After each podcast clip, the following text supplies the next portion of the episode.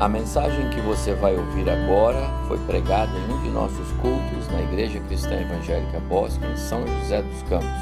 Ouça atentamente e coloque em prática os ensinos bíblicos nela contidos.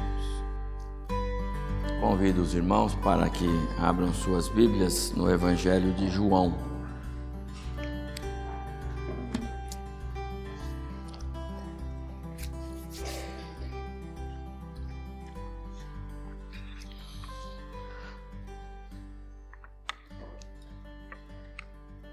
Evangelho de João, capítulo 16.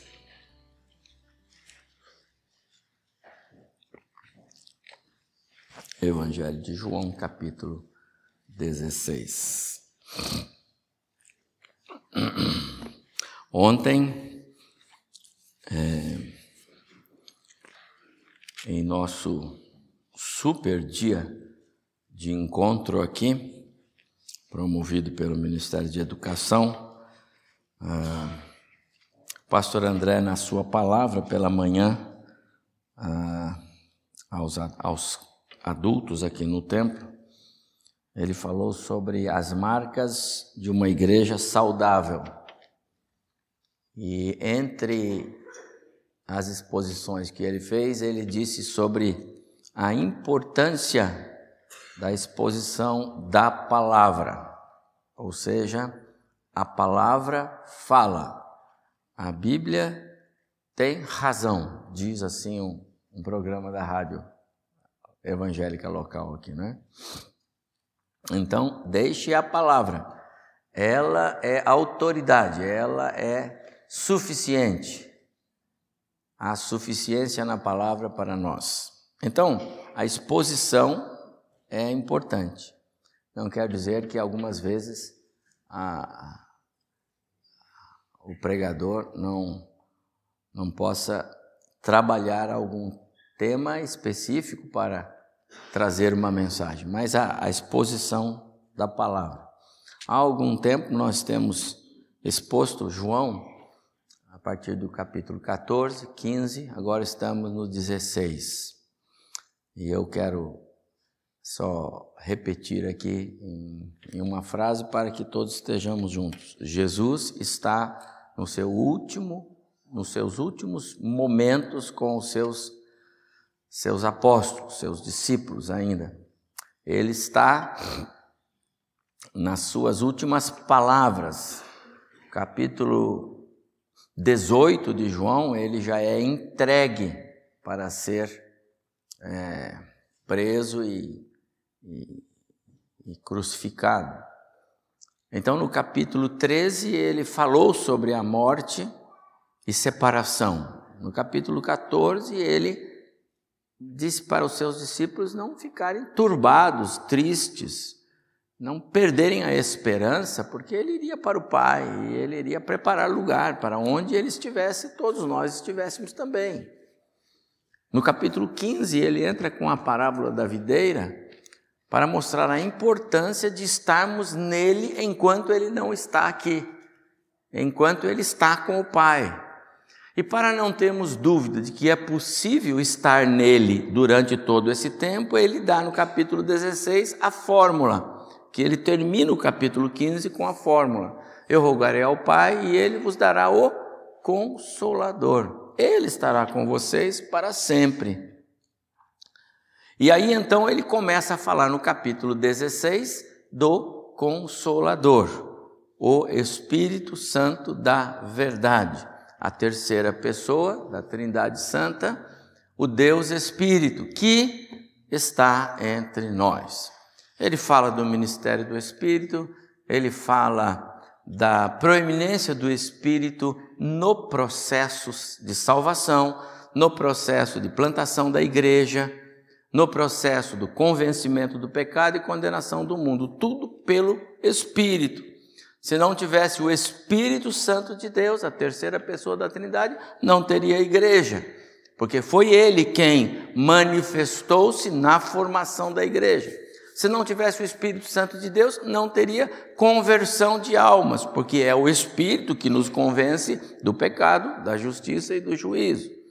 Então o Espírito Santo de Deus, ele é ele é singular na história do processo de formação da igreja.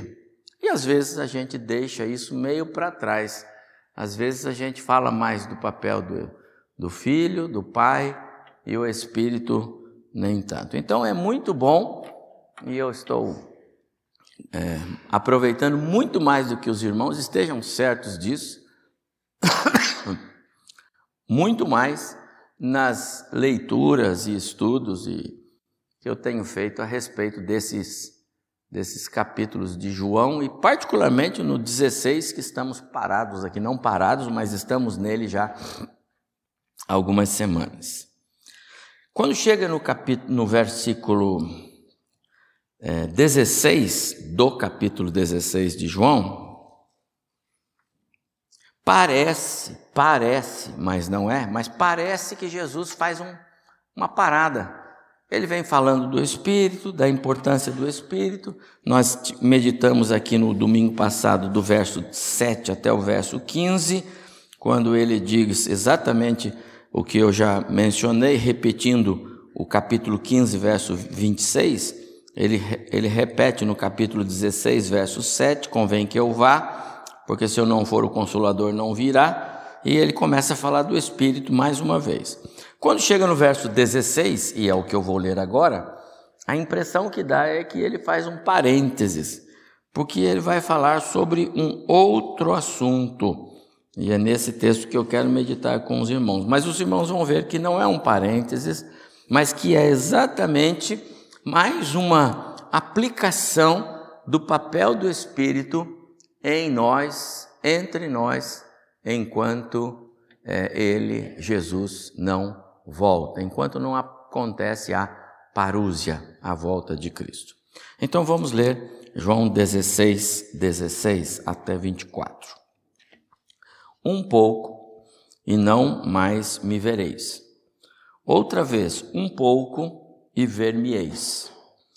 Então alguns dos seus discípulos disseram uns aos outros: Que vem a ser isto que nos diz? Um pouco, e não mais me vereis e outra vez, um pouco e ver-me-eis, e vou para o Pai. Que é isto? Diziam, pois, que vem a ser esse um pouco? Não compreendemos o que quer dizer. Percebendo Jesus que desejavam interrogá-lo, note, desejavam, mas não o fizeram, perguntou-lhes: Indagais entre vós a respeito disto que vos disse? um pouco e não me vereis, e outra vez um pouco e ver-me-eis? Em verdade, em verdade eu vos digo: chorareis e vos lamentareis, e o mundo se alegrará. Vós ficareis tristes, mas a vossa tristeza se converterá em alegria. A mulher, quando está para dar à luz, tem tristeza, porque a sua hora é chegada. Mas depois de nascido o menino, já não se lembra da aflição pelo prazer que tem de ter nascido ao mundo um homem. Assim também agora vós tendes tristeza, mas outra vez vos verei, o vosso coração se alegrará, e a vossa alegria ninguém poderá tirar. Naquele dia nada me perguntareis. Em verdade, em verdade vos digo: se pedirdes alguma coisa ao Pai, ele vô-la concederá em meu nome. Até agora, nada tendes pedido em meu nome. Pedi e recebereis, para que a vossa alegria seja completa. Até aí. Que o Senhor nosso Deus nos, nos abençoe na exposição desta porção bíblica. O verso, o verso 20. O verso 20 é, é o, o tema dessa nossa reflexão desta manhã. Na linguagem de hoje, na Bíblia linguagem de hoje, esse verso diz assim: Vocês ficarão tristes, mas essa tristeza se converterá em alegria. Vocês ficarão tristes, mas essa tristeza se converterá em alegria. Então, podemos dizer, é, as aflições deste tempo presente não são nada a se comparar com as alegrias que teremos na eternidade. Logo, as aflições e as adversidades são temporais, passageiras. A alegria do crente é eterna. A alegria é eterna. Então, as tristezas passam. A alegria do crente é eterna. Interessante nós observarmos como Jesus tinha uma dinâmica de é, raciocínio, algo singular, e quanto a gente precisa aprender com ele em algumas áreas que são importantes nessa, nesse tema. Como ele é, envolve os seus ouvintes, é, não respondendo perguntas de pronto e nem com respostas curtas e objetivas, que é o que a gente gostaria, talvez. Mas o quanto é importante é, olhar para as, as respostas que ele dá, que muitas vezes colocam outras reflexões. Então, ele diz aos seus discípulos, em meio a essa conversa que ele está tendo: Eu vou para o Pai. Eu vou, eu já disse, eu vou mandar o consolador e eu vou. Porque se eu não for, o consolador não vem. Eu estou falando do Espírito Santo e vocês sabem disso. Ele já falou sobre isso no capítulo 14, já falou no capítulo 15. Agora ele está no capítulo 16 dando mais ênfase quem está conosco é o Espírito Santo de Deus. Nós temos que ter essa convicção. Ele está o tempo todo. Jesus não estaria. Quando Marta, Maria e, e, e, e seu irmão passaram pela experiência terrível da morte do irmão, Jesus não estava lá. Ele levou quatro dias para chegar. Você não tem que esperar quatro dias para Jesus chegar e visitar você hoje, porque pelo Espírito dele hoje, ele não deixa você. Então, quando Jesus diz da importância dele ir para que o Espírito viesse e que maiores coisas os, os discípulos fariam, ele está se referindo a esta esse fato. Por quê? Porque hoje é fato isto. Nós hoje temos à nossa disposição 24 horas. Na verdade, eu me lembro de ter pregado aqui um sermão uma vez que o nosso Deus é 30 horas, porque tem o banco né? O Banco Itaú era banco 30 horas. O nosso Deus é 30 também, então pronto. E, na verdade, ele está à nossa, ao, ao, ao nosso lado o tempo todo. Então é importante refletir na ação e na no ministério do Espírito Santo. Em meio a esse contexto, ele vai de novo colocar a eles a, é, a importância deles dependerem do Espírito. E de que maneira ele fala agora? Ele joga uma outra informação. E ele começa então da forma como eu falei: um pouco e não mais me vereis. Outra vez um pouco e ver-me-eis. Essa expressão dele, bastante é, analisada pelos estudiosos da Bíblia, cada um quer dar um palpite, mas eu não tenho dúvida no meu coração e eu sou bastante é, conservador e, e mais, não é simplista, mas é simples mesmo na, na maneira de olhar para alguns textos. É inegável que Jesus fala de um espaço de tempo e vocês não vão me ver. Ora, ele estava com eles ali, mas dali a algumas horas, menos de um dia, um pouco mais de um dia, e eles seriam entregues para ser é, é, julgado, crucificado e morto e sepultado. Então, um pouco e vocês não vão me ver. Mas depois um pouco e vocês vão me ver, porque ele vai ressuscitar.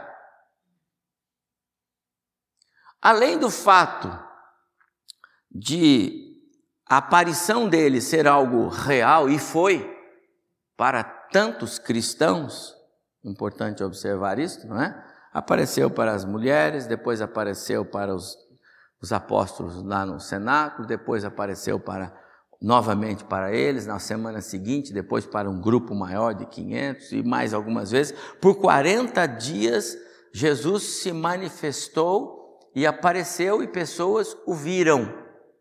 Então está afirmada a palavra dele. Porém, há uma visão ainda escatológica neste um pouco e não me vereis, e um pouco me vereis. Nós veremos ele, todos vamos vê-lo. Na manifestação dele na parúzia, na volta, na sua vinda, nós vamos vê-lo. No arrebatamento da igreja, nós vamos vê-lo. Não vejo muita dificuldade, muito embora muitos é, teólogos, estudantes gostam de é, extrapolar o texto e muitas vezes sem muita razão. Mas acontece que esta frase ou esta colocação de Jesus, ela leva então os discípulos lá a ficarem um falando com o outro. E Jesus está lá perto deles e olhando para eles, né? Pessoal, olhe para mim. Né? O que vocês estão falando entre vocês aí? Eu estou aqui. Fale comigo. Né? Perguntem a mim. Mas ele sabia do que, que eles estavam perguntando e o que estava acontecendo ali entre eles. Essa é história, o senhor está dizendo que, né? Um pouco a gente vai ver, depois um pouco não vai ver, depois vai ver. Como é que é isso? Qual é a forma de Jesus responder? Poderia ser assim como eu falei, né? Ô, oh, gente, eu já não disse para vocês que eu vou ser, é, vou ser entregue para ser julgado, crucificado e morto? Vocês vão me ver por um tempo, depois não vão me ver. Mas eu vou ressuscitar e vocês vão me ver. Mas ele não faz assim. Verso 19: Perguntou-lhe Jesus, é, percebendo Jesus que desejava o interrogado, perguntou-lhes: Indagais entre vós, muito importante, entre eles, eles não falavam com Jesus, não obstante Jesus estar perto dele. Às vezes nós não percebemos a suficiência de Cristo em nós. Ontem eu falava com o irmão Marlos sobre um livrinho do John MacArthur, né? A suficiência, nossa suficiência em Cristo. André conhece. Nossa suficiência. Às vezes nós não percebemos o quanto temos disponível em Jesus e recorremos a outros meios, entre eles, por exemplo, não é? E Jesus é muito claro em dizer: vocês estão aí conversando entre vocês, é, um pouco e não me vereis, e outra vez um pouco e em verdade, agora ele vai responder. Mas olha a resposta dele. Em verdade, em verdade eu vos digo: chorareis e vos lamentareis, e o mundo se alegrará. Ele não respondeu. Ele colocou mais lenha na fogueira, não é?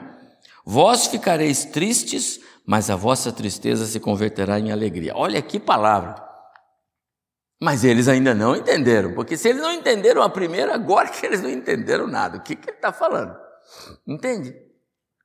Mas se nós olharmos para as palavras de Jesus, nós vamos entender. Evidentemente que nós temos o privilégio de já estarmos vivendo depois.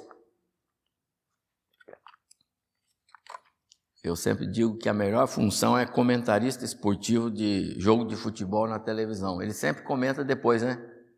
O time foi bom, foi bom. Se estava ganhando, ele disse, mas se ele rebobear, ele pode perder. Aí bobeia, ele perde. Ele falou, tá vendo? Eu disse que poderia perder. Então é fácil. Comentarista esportivo ganha um dinheiro no mole, né? Para nós é fácil, porque já aconteceu. Jesus já passou pelas aflições, os evangelhos nos registraram tudo. Mas os discípulos não viam nada disso. Para eles, tudo isso era um mistério. Um pouco e me vereis, um pouco e não me vereis. Vocês vão chorar, depois vão se alegrar, mas não dá para entender isso. Do que, que o Senhor está falando? Ora, para mim é tão fácil, para você também. Jesus vai aumentando a intensidade da informação, porque o que ele tinha em mente não era talvez naquela hora, mas fazer com que eles compreendessem essa sequência de fatos que se, ah, que se conectam com o seu, o seu sacrifício, a sua obra redentora é, em nosso lugar. É esse o ponto que é relevante nessa história toda. Então ele aumenta a tensão, é? ao dizer vocês vão chorar. Então, alguns gostam de pensar que o mundo que, que, que se alegra aqui é, está restrito ao mundo judaico. Lembra? Quem realmente foi é, pivô na história da, da condenação de Jesus foram os sacerdotes, foram os judeus, etc. e tal. Não tem dúvida. Não é? Mas o mundo que não conhece Jesus vibrou com, com, com a crucificação, gritaram juntos, todos nós lá, crucificam. De qualquer forma, era esse contexto de pessoas que Jesus estava dizendo: essas se alegrarão. Quando? Quando virem Jesus na cruz. E foi assim que foi. Enquanto Jesus carregava a cruz e enquanto ele era posto ali no nosso lugar, o mundo se alegrava, como que se uma vitória tivesse sido alcançada. Mas como ele disse, por pouco. Por pouco. Então essa alegria do mundo, ela foi, porque já passou o primeiro momento dessa palavra profética, foi e é passageira. Foi por quê? Porque Cristo ressuscitou. E quando ressuscitou, a confusão foi geral. Houve até a ideia do complô, não, digam que eles, eles sequestraram o corpo dele, não é? E a pessoa de Cristo, então, se no ministério ele já era um problema, o Cristo ressurreto é realmente um problema para o mundo. A cruz de Cristo que salva, ela é também a cruz que condena. Então não tenha dúvida você que o mundo, e esse mundo é mundo pessoas, esse mundo que não tem Cristo, odeia Cristo, e ele já falou sobre isso, nós vimos no, na, no, no momento anterior desse capítulo, odeia Cristo pela obra salvífica dele, porque a obra salvífica também é obra condenatória. Então ele é odiado. Então o mundo se alegrou ao vê-lo na cruz, mas se entristece ao vê-lo ressurreto, porque não era assim que deveria ser no plano eh, deste mundo que é reinado por Satanás.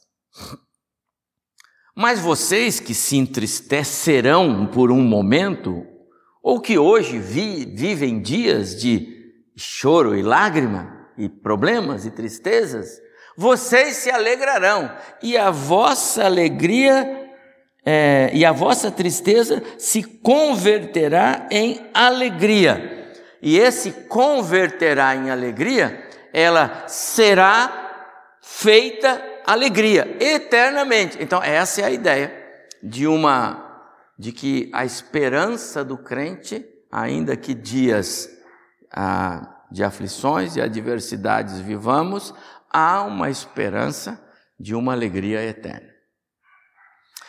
Aí você pode dizer, bom, agora os discípulos entenderam? Jesus não, eles não entenderam ainda. Aí ele usa uma metáfora. Olha só, é muito interessante. Agora é o verso 21. Ele continua, ele nem dá espaço para eles falarem. A mulher, aí ele vai falar agora sobre um, algo conhecido. A mulher, quando está para dar à luz, tem tristeza. Aqui é a dor. Porque a sua hora é chegada. Mas depois de nascido o menino, o filho, já não se lembra da aflição, pelo prazer que tem de ter nascido ao mundo um homem. Assim também agora vós tendes tristeza, mas outra vez vos verei, e o vosso coração se alegrará, e a vossa alegria como eu disse agora há pouco, do verso anterior, se converterá em alegria, ninguém poderá tirar.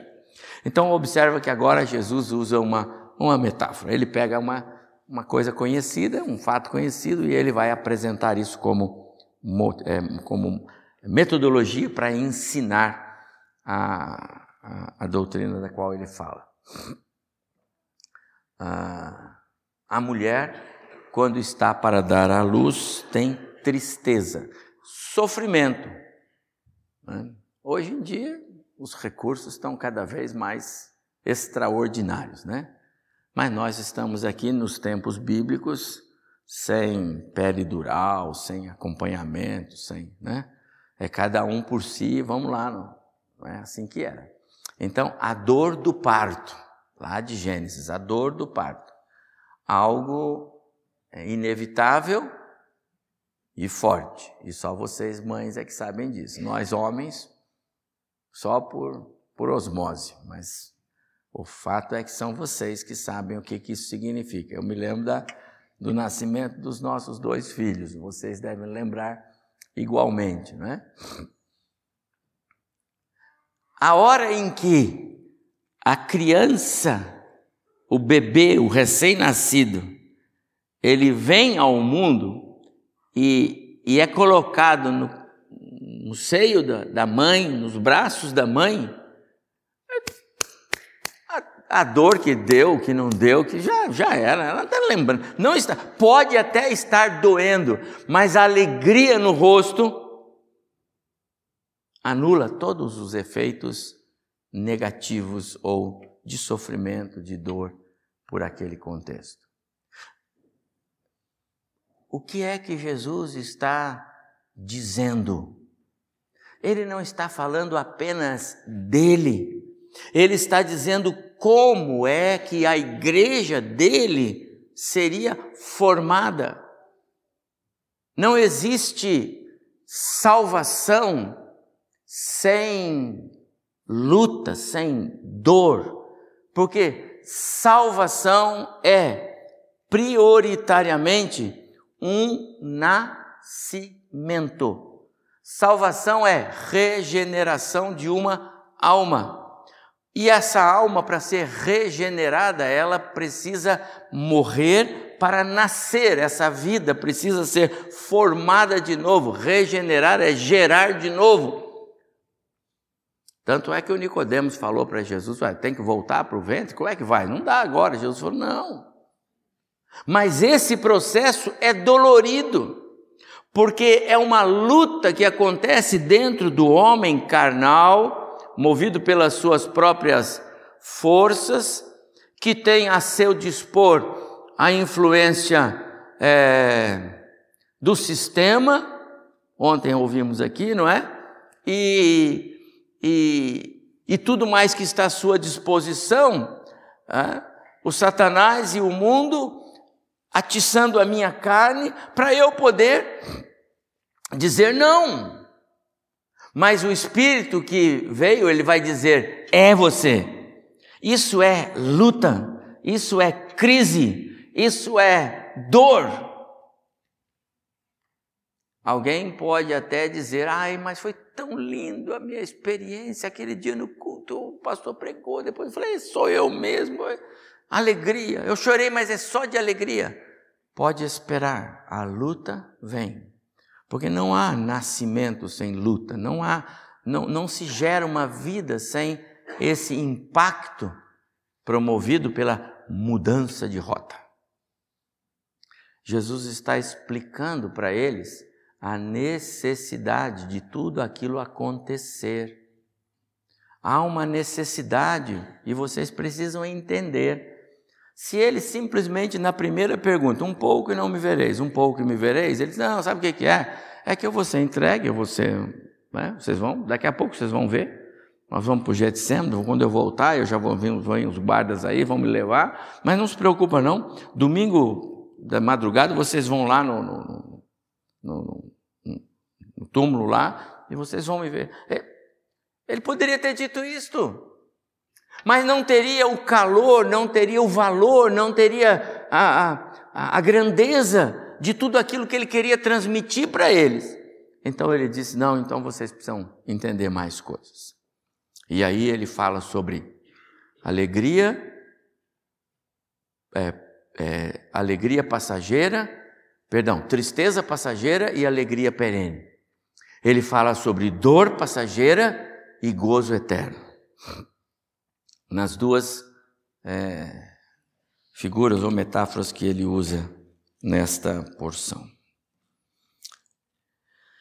E aí ele diz então: naquele dia, e novamente vem outra expressão polêmica: que dia? Ele está se referindo ao domingo, quando ele vai se manifestar para eles, chegar lá pela primeira vez, onde eles estão reunidos, não é? Ali é um dia, não é?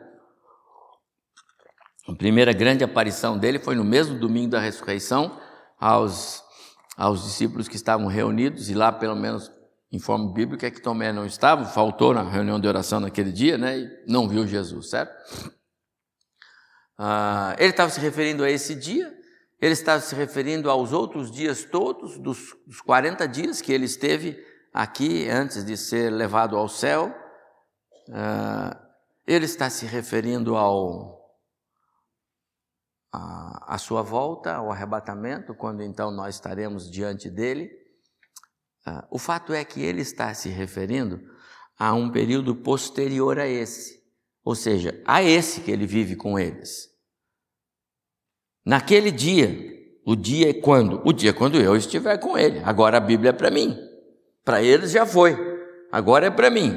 Naquele dia, verso 23. Nada me perguntareis. Em verdade, em verdade vos digo: se pedirdes alguma coisa ao Pai, Ele vô-lo concederá em meu nome. Então, ah, só uma Alguém alguma vez perguntou para mim, eu não sei se vai estar aqui, vai se lembrar, pastor, é, é, é ele Jesus ou é o Pai que concede? E eu disse, ambos. É, e agora eu tenho um verso aqui, 14, 13. E tudo quanto pedirdes em meu nome, isso farei. É, é ele, 14, 13.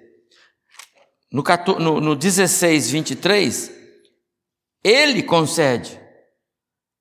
O Pai e eu somos um, ele disse. É como a outorga do Espírito, conforme lemos na carta de Paulo aos Efésios. Quem, perdão, os dons, quem concede dons? A, a Trindade concede dons. Dons concedidos por Jesus, dons concedidos pelo Pai, pelo próprio Espírito. Então aqui é mais uma vez essa ideia não é? É, aqui então ele diz: Em verdade, em verdade vos digo, verso 23 e 16: Se pedirdes alguma coisa, ele, ele é o Pai, vô-la concederá em meu nome. Ou seja, detalhe, viu? Todas as vezes que a gente ora, e a gente deve orar ao Pai. Não tem, mas pastor, tem uma pessoa que gosta tanto de falar assim: ah, eu oro para Jesus. Tá bom, não vai deixar de ir para o céu de jeito nenhum. Né? E há até quem ore pelo a, ora ao Divino Espírito Santo. Não tem nenhum problema. Mas qual é a orientação bíblica mais, é, mais clara para nós, igreja? É orarmos ao Pai. Pai nosso que estás nos céus. Assim Jesus ensinou. Se pedirdes alguma coisa ao Pai em meu nome, então é ao Pai. E aqui, neste verso, ele nos dá uma informação interessante, porque é, ele, ele diz que ele concede em meu nome. Agora é ele que está dizendo. Ele não está dizendo que se você pedir em meu nome, ele faz. Ele está dizendo que se você pedir, ele faz em nome de Jesus. É interessante. É mais ou menos assim a, a Ediane está pedindo algo para Deus. E Deus está concedendo, mas ele olha para Jesus. Ele não olha para ela. É mais ou menos essa a ideia. é, é para ela que eu dou? É, então é para você. Porque os méritos são do filho. Quem foi para a cruz foi o filho. Quem obedeceu incondicionalmente foi o filho. Então o pai olha para o filho. É para ela? É, então eu concedo. Essa é a ideia bíblica de orações atendidas em nome, em nome de Jesus. Tudo que Deus faz por mim, Ele faz em nome do Filho, através do Filho, por causa do Filho. Os, os salvos são salvos é, para o Filho. A igreja é do Filho. A noiva que está sendo adornada é para o Filho. Deus é um Pai, como nós somos, está certo que separados por uma distância enorme de graus de valores e etc., mas nós não temos prazer em ver os nossos filhos é, em destaque, em proeminência. Nós não ficamos alegres quando os nossos filhos são, são reconhecidos pelos outros, são enaltecidos, quando eles galgam degraus mais altos, quando eles se destacam na escola, na sociedade, no trabalho, seja lá onde for, nós ficamos todos orgulhosos. Agora imagina Deus, que fez um plano de redenção dessa humanidade caída e o filho se apresentou e disse: Eu vou, e ele veio, e ele se humilhou, e ele passou tudo. Imagina a dor do coração de Deus quando Jesus sofria na mão dos seus acusadores, dos seus algozes. Imagina lá Deus, o Pai, lá no seu trono de graça, é, é, vendo o filho sendo chicoteado, é, é cuspido, é, maltratado, humilhado. É. e o Pai está lá. E na hora da cruz, e na hora que ele diz, Pai, por que, que o Senhor me abandonou? Porque o Pai abandonou, não é? Teve aquela hora, a hora do abandono. Meu filho, agora eu não posso ficar com você porque agora o pecado do mundo vai cair no seu ombro, eu não posso ficar perto. Senão eu tô, tô sendo um Deus parcial e eu não tenho parte com o pecado, agora é com você. Se vira. E Jesus ficou só, só e só, sozinho, com os nossos pecados nos seus ombros. Imagina quanto valor tem para Deus o Pai, a primeira pessoa da Trindade, o papel do Filho, a segunda pessoa da Trindade. Você entende que quando é, você pede em nome dele, e eu vou chegar nesse verso, quando você pede em nome dele, Jesus, o Pai vai atender e ele atende olhando para o filho, perguntando: está de acordo? Eu devo atender? A oração desse povo está de acordo com o seu, o seu plano, a sua vontade para eles? Porque o filho tem todo esse essa prerrogativa da obra redentora em nós. Então é isso que ele está dizendo aqui. E aí ele diz no verso 24: Até agora nada tendes pedido em meu nome. Veja, Jesus está num contexto ainda veterotestamentário, quer dizer, não está na nova aliança, não existe igreja aqui, não existe manifestação do Espírito, não aconteceu ah, o que vai acontecer mais ou menos 51 dias depois desse, dessa palavra, né? Essa palavra aqui, o Pentecostes, lá a celebração do, judaica do Pentecostes, quando o Espírito Santo desceu, vai acontecer 51 ou 52 dias depois desse verso aqui, Até agora nada tendes pedido em meu nome. Pedi e recebereis, para que a vossa alegria seja completa. Três vezes. Lá no verso 20, a vossa tristeza se converterá em alegria. No verso 22, será uma alegria que ninguém pode tirar. E no verso 24, é uma alegria completa. Do que Jesus está falando?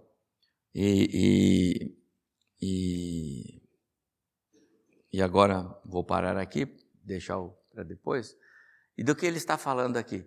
Ele está falando de algo que é que é certo, que é garantido. É algo em que você pode descansar. Há um, há um poder nas palavras de Deus, e, e, e, e aqui é Deus falando, porque o Filho é Deus, é o Deus Filho. Então, há um poder na palavra de Deus de que a sua palavra, ela, na sua palavra você pode descansar. Então, se Deus está dizendo, e através dessa palavra Ele está dizendo, que vai ter alegria completa, então você pode descansar no poder desta palavra, porque isso é real. E é disso que Ele está falando aqui. Esse é o contexto mais, mais interior dessa palavra de Jesus. Como descansar nesse poder se o Senhor está dizendo que vai embora? Como é que é esse negócio? Nós vamos ficar aqui de que forma? Tudo isso tem a ver com o que ele está falando. Ele vai voltar a falar sobre isso para frente. É por causa disso que eu, eu vou enviar a vocês o Consolador. A palavra Consolador não é apenas aquele que põe o ombro do seu lado para você chorar. Isso somos nós.